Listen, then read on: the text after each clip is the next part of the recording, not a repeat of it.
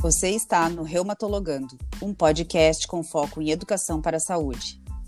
Aqui estaremos dialogando, informando e atualizando você. Siga meu Instagram e Facebook, arroba tatianakm.reumato. E meu Instagram, arroba Fernanda Guidolin Reumato e Facebook, arroba Fernanda Guidolin Reumatologista.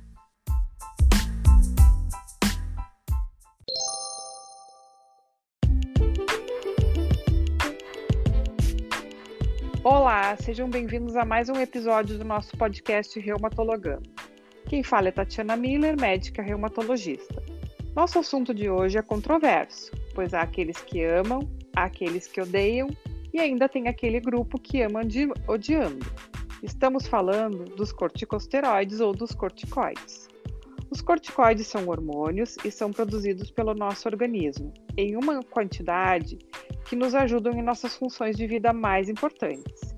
Eles são potentes anti-inflamatórios, atuam rapidamente e ajudam a salvar vidas, como por exemplo nas vasculites, no lúpus, nos quadros de asma grave, nas alergias severas, quando podemos chamá-los de anjos. O grande problema é o uso crônico em doses altas, quando então os corticoides se tornam demônios, pois estão associados a efeitos colaterais importantes, que são os efeitos indesejados, aqueles que não queremos, como por exemplo diabetes, aumento do peso, osteoporose, catarata, alterações no humor, como irritabilidade, ansiedade e insônia.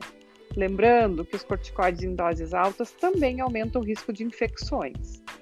Na reumatologia, temos que usar com frequência os corticoides, pois precisamos de anjos que salvem vidas e órgãos dos nossos pacientes.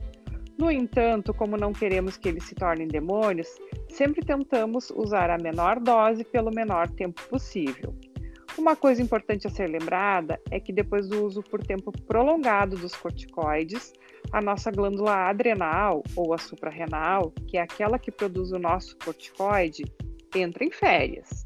E se paramos de usar de uma hora para outra, ela pode não ter tempo de retomar suas atividades.